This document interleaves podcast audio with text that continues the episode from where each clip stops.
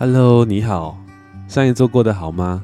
我们上一周谈到习惯养成的方法——原子习惯，希望你开始实践了一些策略，让自己慢慢的养成新的好习惯。今天我想要你谈效率这回事。我常常看到身边的朋友和我说，他们从早上忙到晚上，甚至下班后还不停的加班，希望完成更多的事情或提高工作效率。但一忙完工作，感觉身体透支了，有时甚至不懂自己到底在忙些什么。这现象你是不是也曾经听过呢？我想，提高效率固然是好事，但若用错方法瞎忙，那长期不见得是对身心有益处。今天，我想推荐你我早期阅读过的一本书，《每天最重要的两个小时》。这本书看起来是在说。时间管理，但其实它里面的方法与理论都是符合大脑的运作，从而让我们提高工作效率。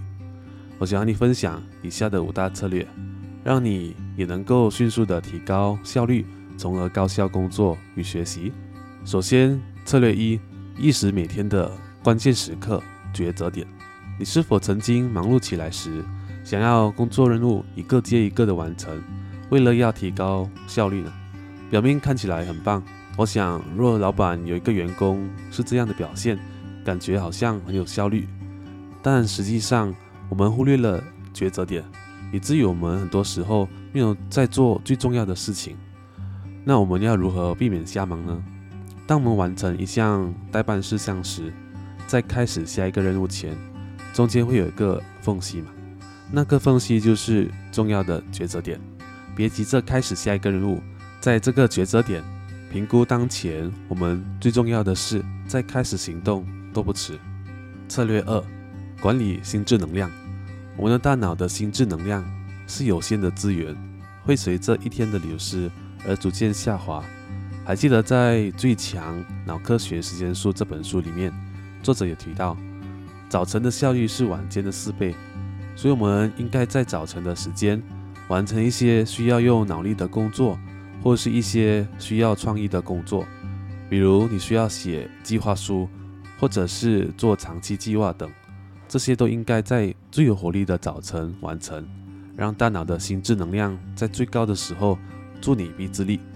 策略三，无需对抗分心，也能更专心。我们常常会自责自己的分心或不专注，但大脑本来就是容易分心的。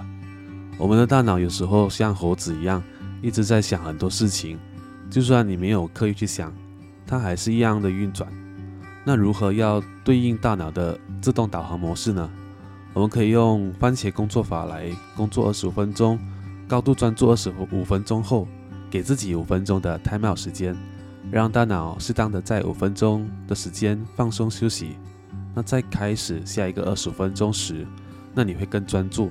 我早晨的时候也会做一些简单的冥想，或者是正念练习 （mindfulness），让自己的心更专注，切勿责怪自己的分心。当你的心分心的时候，应该把念头再拉回来，那这样就好了。长期这样子锻炼，我们的心就容易更专注了。策略四：掌握饮食和运动诀窍，让自己更高效。我们都知道运动很重要，运动对于高效工作有很大的帮助。长期的运动可以让我们大脑的思路更加的清晰与敏锐。当你觉得疲劳的时候，可以给自己一点时间运动，不需要太长的时间，有出汗就可以了。这就好像按下重启按钮，可以让大脑重新恢复活力。当你知道下个任务需要高度专注时，也可以先做简单的运动，那你会更专心的完成下一个任务。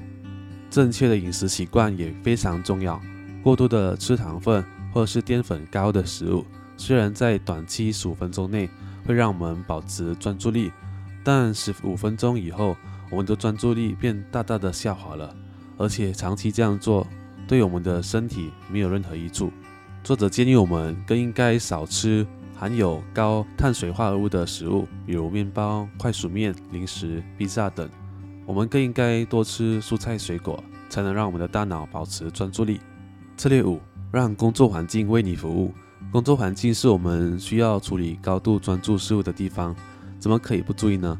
作者提到两个主要的环境因素，一个是声音，另一个是光线。你更想在安静的地方或杂音很多的地方工作呢？我想答案是前者。在安静的地方才能让我们保持高度专注力，才不会消耗我们多余的心智能量来对抗它。上一期也有和大家分享过一个空间一个用途，这也是一个非常有效的方法。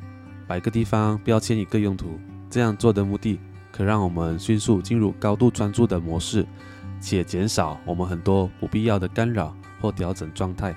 选择适合的光线也非常重要。蓝白光有助于我们提高专注力，暗淡的橙光则有效地提高我们的创造力和想象力。所以，我们可以利用工作环境为我们服务，从而达到高效的表现。以上和你分享的五个策略，你可以选择几个先开始实践，从小改变开始，累积起来就是大改变了。希望今天的分享提高效率的策略，可以帮助你更了解大脑的运作，注意大脑给我们的信息。从而帮助你，不管在工作上或学习上提高效率或达到你要的目标。今天就和你分享到这里。如果你喜欢我制作内容，欢迎你追踪我的 Podcast，这样你就不会错过我每周和你分享的成长小贴士。若你在 Apple Podcast 收听，也欢迎给予我五星的评价与留言，这也是给我继续制作的动力。学习贵在实践。欢迎你到我的 IG 与我分享你的学习心得，希望陪你成为更好的自己。我们下期见哦，拜拜。